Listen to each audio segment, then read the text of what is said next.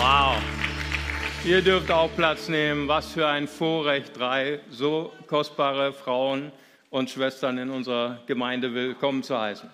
Ja, ihr Lieben, wir haben einen aufregenden Sonntag vor uns. Wir beginnen ja mit diesem Taufsonntag eine neue Predigtreihe. Vielen, vielen Dank, mein Lieber. Und äh, sie heißt Heiße Eisen. Tatsächlich haben wir uns als äh, Pastoren entschlossen, die schwierigsten Themen der Postmoderne, die Fragen an die Kirche, die Infragestellung der Kirche anzupacken. Und wir haben gesagt, einmal im Jahr wollen wir die schwierigsten Themen anpacken. Und wir haben heute gleich das schwierigste Thema, worüber Kirchen zerstritten sind, leidenschaftlich streiten, nämlich das Thema Homosexualität und Glaube.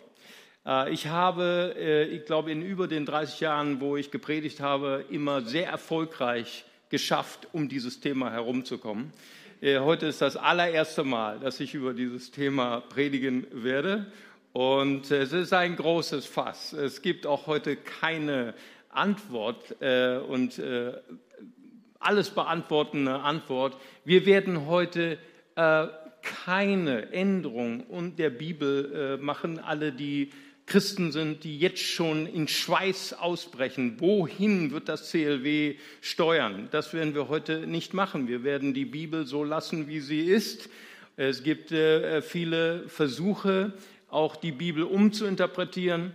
Äh, Professor Dr. Siegfried Zimmer hat das getan in seinem Vortrag Die schwule Frage.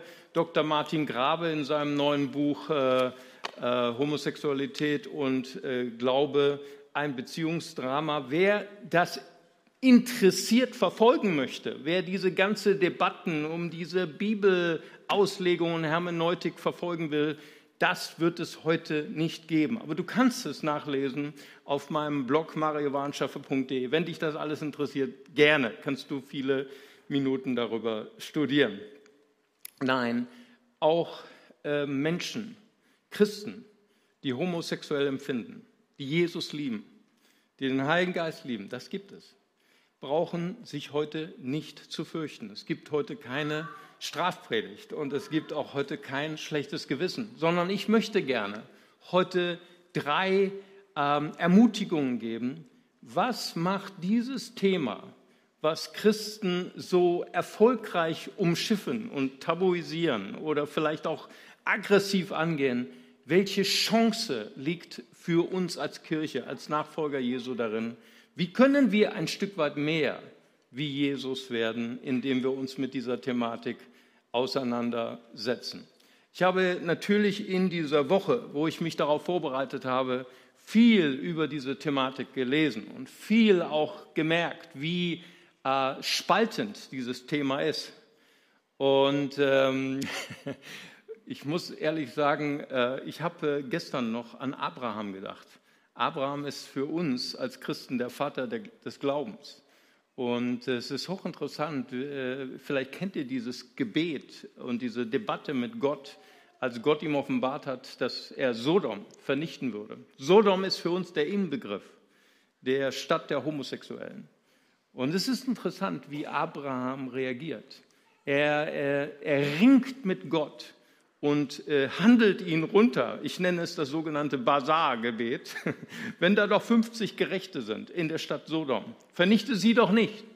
Und dann handelt er ihn runter bis auf 10. Und Gott lässt sich runterhandeln. Und ich habe mich als Pastor, als Christ gefragt, wann habe ich das letzte Mal so leidenschaftlich für Homosexuelle gebetet?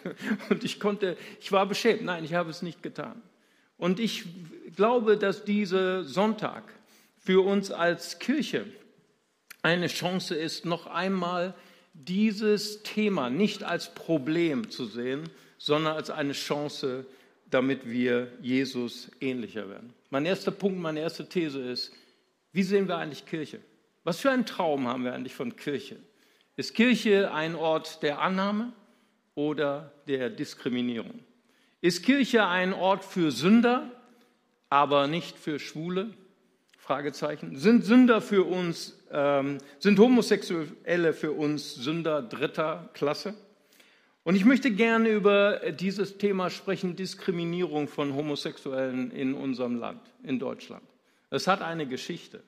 Eine junge Geschichte, gerade jetzt im Oktober in Dresden wurde ein homosexuelles Paar, die äh, Urlaub gemacht haben in Dresden, wurden niedergestochen von Abdullah al-Ha. Er hatte jetzt seine, eine, seine Verhandlungen gehabt. Er ist ein äh, radikaler Salafist und er hat beide äh, niedergestochen. Der eine ist gestorben, der eine hat überlebt und ist traumatisiert. Und er hat in der Verhandlung gesagt, dass äh, Homosexuelle Feinde Gottes sind und dass sie die Strafe und den Tod verdient haben. Und ich möchte gerne uns heute fragen als Christen, wie nehmen Homosexuelle Kirche wahr? Nehmen sie Kirche wahr als Menschen, die ihnen sagen, dass sie Feinde Gottes sind? Es hat auch mit unserer Geschichte zu tun. Dr. Martin Grabe, der äh, klinische Leiter der ähm, Psychiatrie in Oberursel bei Frankfurt, Hohe Mark, er sagt, dass Homosexualität und der besondere Hass unserer Gesellschaft auf Homosexuelle begründet ist in unserer nordeuropäischen militarisierten Kultur.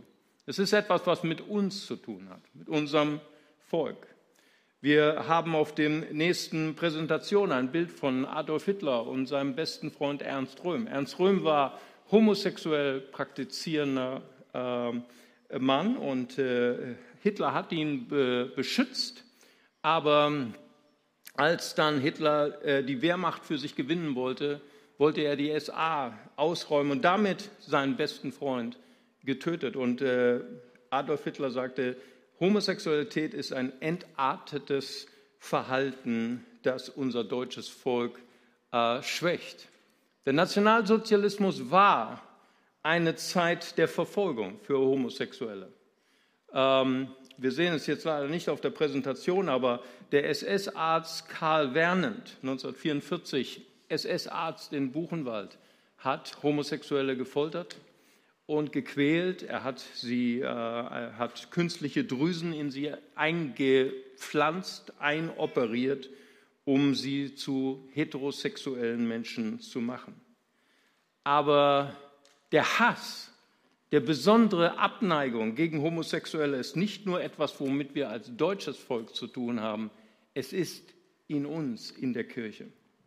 Kaiser Theodosius, 390 nach Christus, einer der ersten christlichen Kaiser des christlichen Reiches hat gefordert, aufgrund der mosaischen Gesetze, dass Homosexuelle im christlichen Reich verbrannt werden.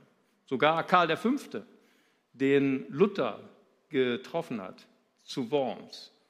Er hat ähm, in den karolingischen Kapitularen, in der ähm, äh, peinlichen Gerichtsordnung, hat er angeordnet, 1532, dass Homosexuelle verbrannt werden. Es ist, es, es ist ein Teil unserer Geschichte. Und es hat nicht nur mit unserer deutschen Geschichte zu tun, es hat auch etwas zu tun mit unserem christlichen Erbe. Und ich glaube, es ist wichtig, dass wir uns als Christen bewusst machen, wie werden wir eigentlich wahrgenommen von Homosexuellen. Es gibt eine Umfrage in Amerika und äh, da wurde gefragt, was ist das, wofür Christen in den USA am meisten bekannt werden, sind. Und dort steht als erste These, Christen hassen Homosexuelle. Und äh, ich glaube, es ist wichtig, dass wir uns damit äh, konfrontieren. Welche, welchen Ruf haben wir? Welche Sicht haben wir als Kirche? Dietrich Bonhoeffer zeichnete in Berlin-Tegel in seinem Gefängnis einen Traum von Kirche. Er träumte von einer Kirche mit offenen Türen. Er träumte von einer Kirche, wo Menschen Jesus begegnen können, ohne vorher perfekte Christen zu sein. Wow. Vielleicht ist es manchmal andersrum in unseren Kirchen, dass wir erst Menschen hineinlassen, wenn sie unsere Meinung, unseren Lebensstil haben. Kirche, ein Ort der Distanzierung oder ein Ort der Annahme. Und es macht mich neidisch, wenn ich äh, sehe, was über Jesus gesagt worden ist von seinen Feinden. Sie sagten, sie warfen ihm vor, ein Freund der Sünder und Zöllner zu sein. In Matthäus 11 lesen wir davon, dass Jesus sogar aß, ein Ausdruck völliger Wertschätzung, völliger Gemeinschaft. Er aß mit Sündern und Zöllnern. Und die Pharisäer mochten es überhaupt nicht. Und, ähm, und das macht mich neidisch. Sind wir ein Ort, wo Menschen, die diskriminiert sind und Zöllner waren diskriminiert, sind wir ein Ort, wo Menschen dort gerne hinkommen? Oder sind wir ein Ort, wo Menschen sich abgelehnt fühlen? Ich finde es hochinteressant, wie Jesus umgeht mit diskriminierten Menschen durch Religion, durch Gesellschaft. In Johannes 8 lesen wir die Begegnung von Jesus und der Ehebrecherin. Eine hochinteressante Geschichte. Die Pharisäer erwischten sie beim Vollzug, aber sie brachten nur sie. Wo war der Mann? Schon wieder auch ein Problem der Christen, der verschiedenen Gewichtungen von Sünde. Dazu kommen wir noch. Und sie, ihnen war das natürlich ein Ärgernis, dass Jesus ein Freund der Sünder war. Und sie brachten diese Frau und sie sagten, das Gesetz befiehlt, sie muss gesteinigt werden. Was entscheidest du? Und Jesus ist so großartig. Ich liebe Jesus. Er sagt dann, äh, wer von euch ohne Sünde ist, werfe den ersten Stein. Wer war in dieser Männer, in dieser Herrenversammlung, der, der ohne Sünde war? Es war Jesus Christus. Und er zeigt ihnen, dass immer wenn wir Sünder verurteilen, und besonders Sünder dritter Klasse, dass es immer etwas mit uns zu tun hat. In Deutschland sagen wir immer gerne, wer mit einem Finger auf jemanden zeigt, drei Finger zeigen zurück. Wenn wir Menschen verurteilen, verurteilen wir uns selbst. Jesus lehrt uns das. Richtet nicht, damit ihr nicht gerichtet werden, werdet. So, wir lernen etwas von der Verhalten von Jesus. Jesus, er schützt Diskriminierte in der Öffentlichkeit.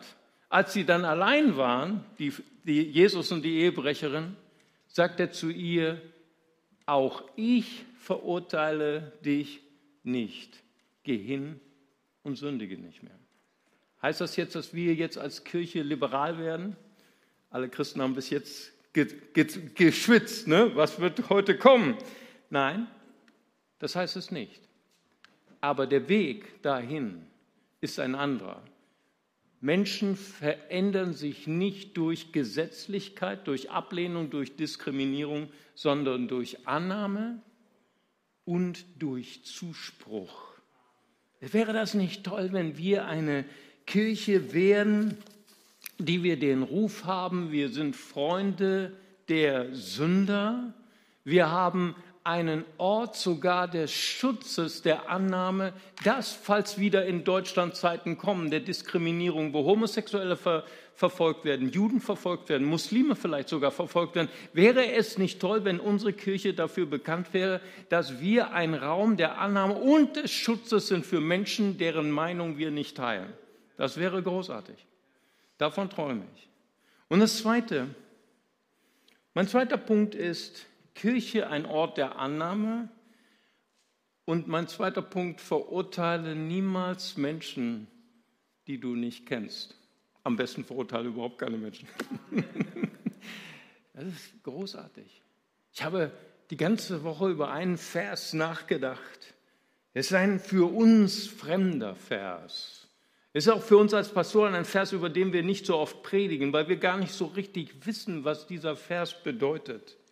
In Hebräer 2, Verse 17 und 18 heißt es, dass Jesus allen seinen Brüdern gleich geworden ist, damit er barmherzig werde, damit ein treuer Priester vor Gott werde, um die Sünden des Volkes zu sühnen. Denn worin er selbst gelitten hat, worin er selbst versucht worden ist, kann er denen helfen, die versucht werden. Das ist für uns strange. Das ist für uns fremd. Der Sohn Gottes musste Dinge lernen? Ja, ich dachte, Jesus wäre Gott. Ich glaube, ich dachte, Jesus müsse nichts lernen, aber es heißt sogar in Hebräer 5, dass er lernte an dem, was er litt. Jesus ist der einzige Gott, der Mensch geworden ist, der unser Leben geteilt hat und sogar unseren Schmerz. Und nicht nur am Kreuz. Er teilte unseren Schmerz. Und hier steht sogar, er wurde versucht. In allen Dingen ohne Sünde, natürlich, klar. Aber er wurde versucht. Damit können wir oft nichts anfangen, weil wir Jesus oft idealisieren in unserer Theologie. Und hier steht, dass Leid und Versuchung, vielleicht spreche ich jetzt nochmal zu unseren Täuflingen. Ich hatte ja eben erwähnt, dass Jesus nach seiner Taufe direkt in die Wüste kam, direkt in das Leid. Ich will jetzt nichts äh, euch äh, eure Entscheidung wieder madig machen. Nachhinein, äh, ich will euch nur ein bisschen, wie soll man sagen, ermutigen, dass manchmal die Nachfolge Jesu auch durch Leiden geht, durch Wüsten geht. Aber ihr braucht euch nicht zu fürchten, weil in meiner Bibel steht, dass Jesus voll Heiligen Geistes in die Wüste ging und in der Kraft des Heiligen Geistes wieder rauskam. Das heißt, Wüsten in unserem Leben sind für uns Chancen zu wachsen. Und hier steht, der Sohn Gottes, er litt, er wurde versucht, um etwas zu lernen, um denen zu helfen, die selber in Versuchungen sind. Und so möchte ich uns alle ermutigen, falls wir gerade in einer Zeit sind der Versuchung, der, des Leidens, dass auch diese Phasen für uns profitabel sein können, dass wir lernen, durch Christus anderen Menschen zu helfen. Meine erste Beerdigung war ein Drogenabhängiger, der an AIDS gestorben ist und sich den goldenen Schuss gegeben hat. Keine Kirche wollte ihn beerdigen. Und ich bekam den Anruf, du bist der Freikirchler, du musst alle beerdigen. Das hat zu mir gesprochen. Wäre es nicht toll, wenn wir als Kirche ein Ort wären, wo wir Menschen Würde geben auf den letzten Schritten ihres Lebens? Wäre es nicht toll, wenn wir den Mut haben, bevor wir Menschen verurteilen, dass wir ihre Story kennenlernen? Ich hatte das Vorrecht, mit einigen Menschen zu sprechen, die homosexuell sind, die mir ihre Lebenswirklichkeit geschildert haben, die mir gesagt haben, wie sie missbraucht worden sind in ihrer Kindheit und immer gebetet haben, Gott, warum hast du mich nicht zum Jungen, als Junge auf die Welt kommen lassen? Geschichten, die mir das Herz gebrochen haben. Geschichten aber auch, die mir geholfen haben, Menschen nicht zu verurteilen. Wäre es nicht fantastisch, wenn wir eine Kirche wären, die weiß, was Leid bedeutet, die weiß, was Versuchung bedeutet und Menschen nicht verurteilt, sondern annimmt. Eine Kirche ohne Scham, wo wir ohne Tabus sprechen dürfen über unsere Fehler, über unsere Sünden und Annahme und auch Hilfe empfangen. So ein Kirche ein Ort der Annahme. Zweitens, verurteile niemanden, den du nicht kennst oder verurteile am besten gar nicht. Lerne die Story von anderen Menschen kennen. Und das Zweite, ähm, wie kommt es eigentlich, dass wir als Christen Sünden verschieden gewichten? Das ist interessant. Das fängt schon beim Rauchen an ne? und beim Alkohol trinken. Geh mal, fahr mal nach Norddeutschland zu den Christen und nach Süddeutschland. Das ist hochinteressant, wie verschieden Sünden gewichtet werden. Wie kommt es eigentlich, dass wir ähm, genau wissen, dass Homosexuelle in die Hölle gehen und andere Sünden vielleicht tolerierbar sind? Ich hatte letztens gelesen aus Hebräer 16, Vers 49, Hesekiel, der Prophet, sagt, dass Sodom vernichtet worden ist wegen ihrem Stolz, wegen ihrer Sattheit, wegen ihrer Selbstzufriedenheit und weil sie sich nicht um die Armen gekümmert haben. Uh. Ich war gestern auf einer Demo mit Voulon. Wir haben dort draußen gepredigt und da kam Sascha. Sascha ist einer unserer Obdachlosen. Und er kam zu mir und, und sagte, so schön euch wiederzusehen. Wo wart ihr, CLW, die ganze Zeit? in Corona, wo war die Lebensmittelausgabe? Und ich fuhr nach Hause und habe gedacht, wow, ist vielleicht auch ein bisschen von Sodom in mir. Es ist vielleicht so, dass wir manchmal Sünden besonders brandmarken und andere Sünden vielleicht tolerieren. Timothy Keller sagt, dass nicht Homosexualität uns in die Hölle bringt, genauso wenig wie Heterosexualität uns in den Himmel bringt. Er sagt, ähm, die Sünde, die uns in die Hölle bringt, ist, dass wir Jesus aus unserem Leben ausschließen. Dass wir unsere Gerechtigkeit in uns selbst suchen, statt sie in Jesus zu finden. Sam Albury, Professor des Neuen Testaments, der äh, homosexuell empfindet, aber als ähm, zölibatärer Single lebt und ein erfülltes Leben als ein Single hat, er sagt, ist Gott anti-gay? Fragezeichen, nein. Aber er ist gegen das, was wir alle von Natur aus sind, als diejenigen, die getrennt von ihm und für uns selbst leben. Ich wünsche mir eine Kirche, wo wir demütig sagen, wir sind alle Sünder und es gibt keine Sünder dritter Klasse, sondern wir finden unser Heil nicht in unserer Selbstgerechtigkeit, sondern in Jesus Christus. Amen.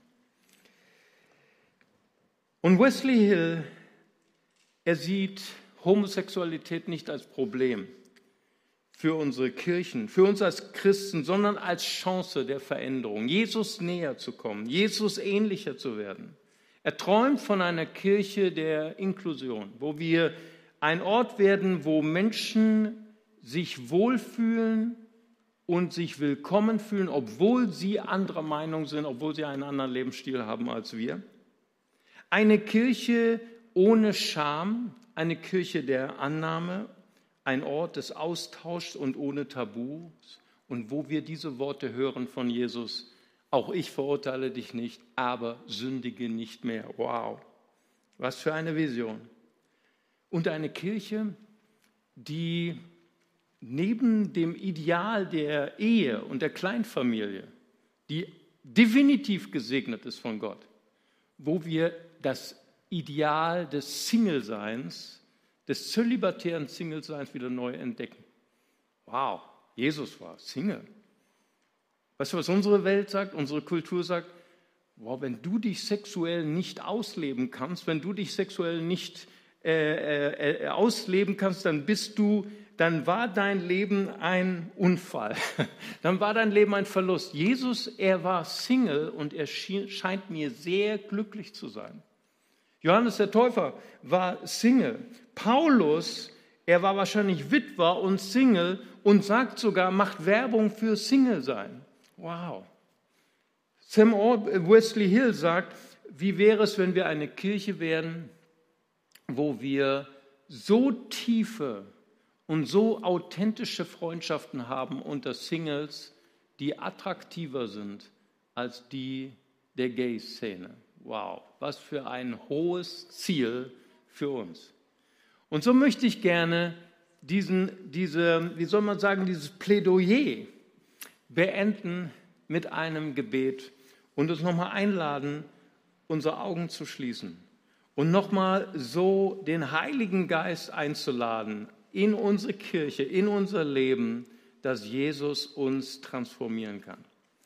Vater Gott, ich möchte dir danken, Herr wenn wir auch gerade über dieses heiße Thema sprechen, Herr, dass wir uns unseren Blick wegwenden von anderen Menschen, dass wir aufhören, andere Menschen zu beurteilen, zu verurteilen, sondern dass wir sagen, Herr, hilf uns, in dieser Herausforderung selbst zu wachsen, Herr. Vater, wir träumen von einer Kirche ohne Ablehnung, ohne Diskriminierung, eine Kirche der Annahme, wo wir Menschen sogar schützen, Herr, die nicht unbedingt unserer Meinung sind, Herr. Und die transformiert werden durch die Liebe der Annahme, Herr. Ich danke dir dafür in Jesu Namen. Vater, ich bete, Herr, dass wir Menschen nicht verurteilen, sondern dass wir interessiert sind, ihr Leben und ihre Story und ihren Schmerz kennenzulernen. Vater, und ich bete, Herr, dass wir aufhören, uns selbst zu rechtfertigen, sondern dass wir auf Christus schauen und unser Heil und unsere Erlösung in Jesus Christus finden. Und so möchte ich gerade jetzt Menschen einladen, die vielleicht heute das erste Mal zuschauen im Internet oder das erste Mal hier sind. Und wenn du sagst, auch ich möchte ein erfülltes Leben leben in Jesus Christus, dass du diesen Jesus einlässt in dein Leben. Und ich möchte mit dir gemeinsam beten, am Bildschirm oder hier. Und wir sagen zusammen, lieber Vater im Himmel, ich komme jetzt zu dir. Vergib mir meine Schuld. Reinige mich von meiner Sünde. Herr Jesus Christus, ich empfange dich als meinen Herrn, als meinen Retter. Dir will ich folgen. In Jesu Namen. Amen. Amen.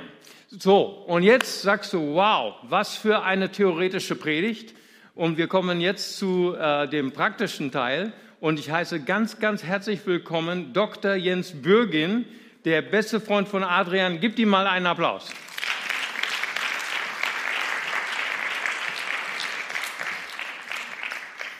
Vielen Dank, Mario, für die Einladung, dass ihr euch an dieses heiße Eisen der Homosexualität herantraut. Genau.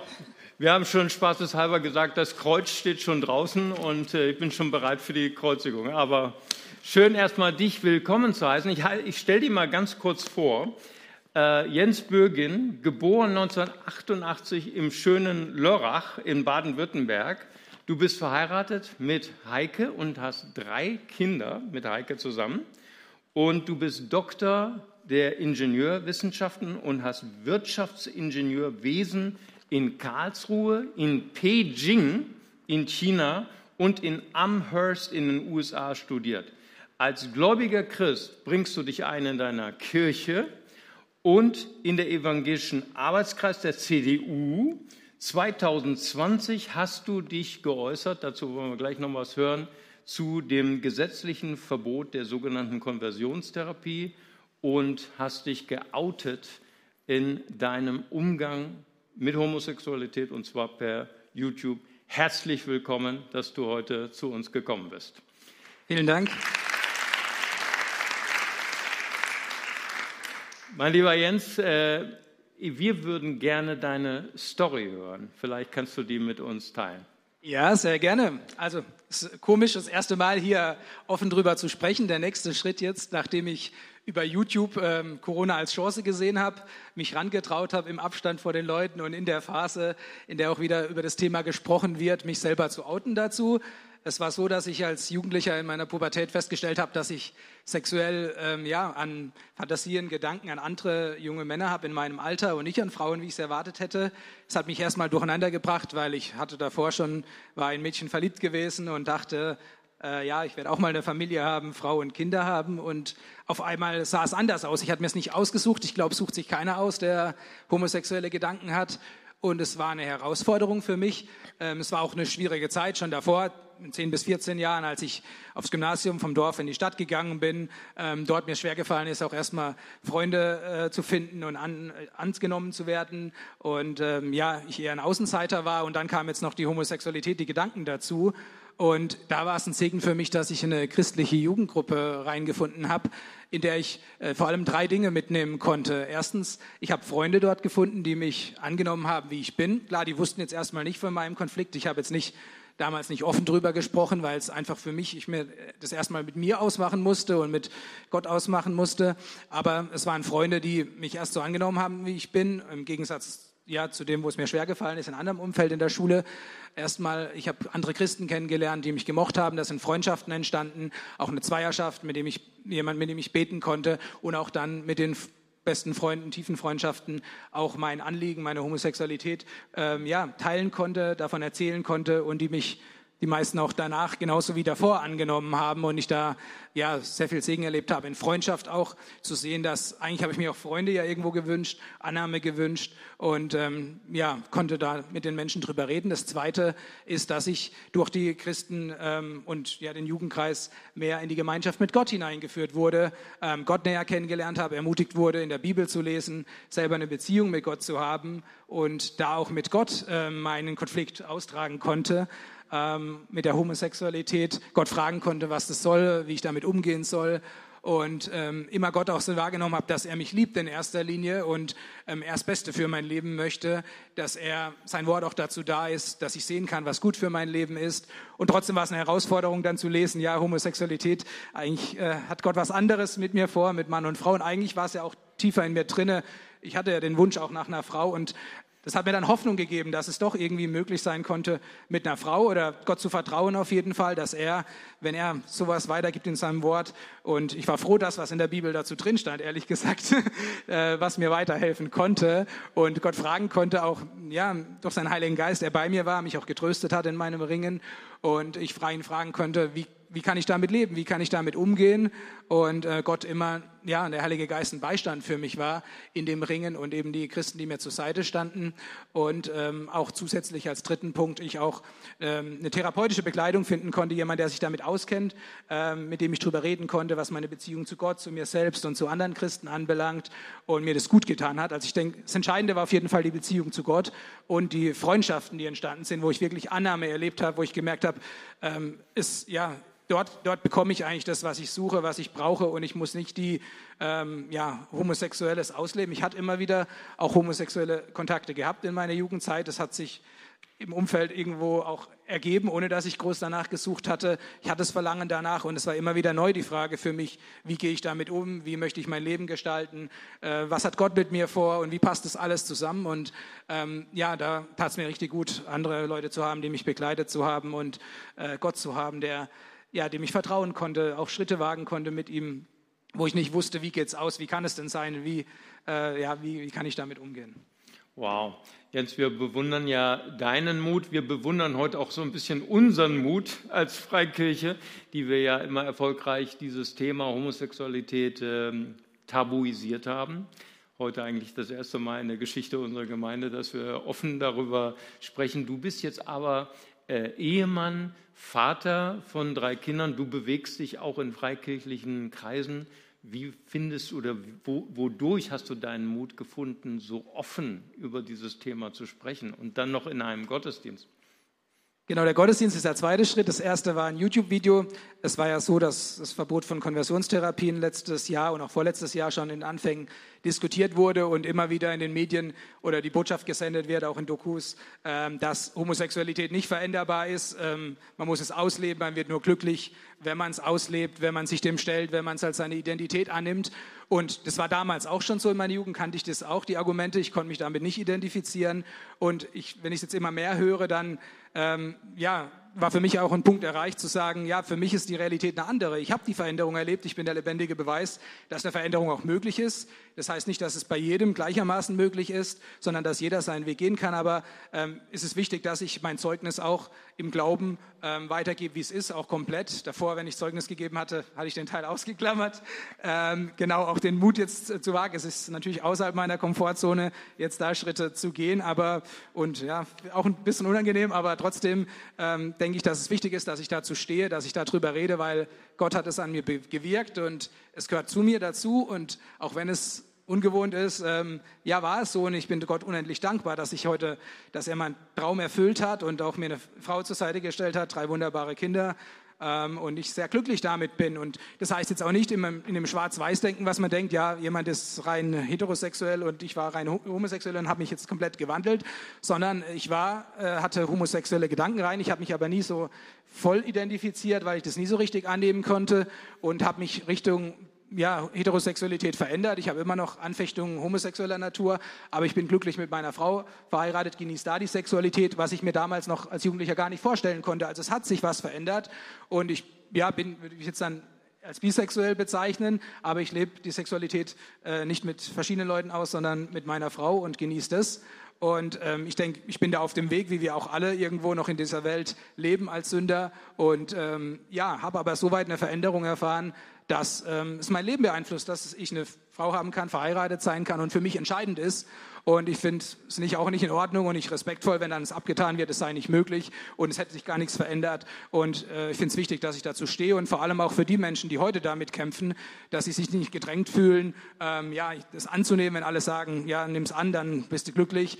Ähm, das finde ich auch, ist keine Liebe, sondern ist auch eine Gleichgültigkeit, sondern Liebe heißt, den Menschen zuzuhören, sie zu begleiten und auch in die Liebe zu Gott hineinzuführen, in die Beziehung mit Gott, dass ich selber Gott kennenlerne und ähm, wie ich auch ähm, das mit Gott auch ausmachen können und ringen können mit ihm und auch von liebevollen Christen mit begleitet werden, Liebe erfahren und ähm, so in eine gute Beziehung zu Jesus reinkommen und selbstbestimmt, was uns eigentlich unser Grundgesetz auch garantiert und was auch die Botschaft der Bibel ist, in Freiheit, in Selbstbestimmung Entscheidungen zu treffen, weil es bringt nichts, wenn wir gezwungen werden, uns zu ändern. Es bringt aber auch nichts, wenn uns gesagt wird, wir müssen so bleiben, wir sind jetzt so, ähm, sondern ich denke, jeder muss seinen eigenen Weg finden und dazu möchte ich auch ermutigen, jedem die Freiheit zuzugestehen und ihn liebevoll zu begleiten.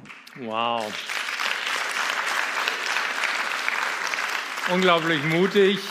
Hier vielleicht nochmal kleine Schleichwerbung, falls ihr seinen äh, YouTube-Kanal finden wollt. Jens Bürgin hat ja auch ein Video, das ja auch sehr gewagt ist, auch sehr mutig von dir, wo du dich so zum Konversionsverbot von äh, Jens Spahn äußerst.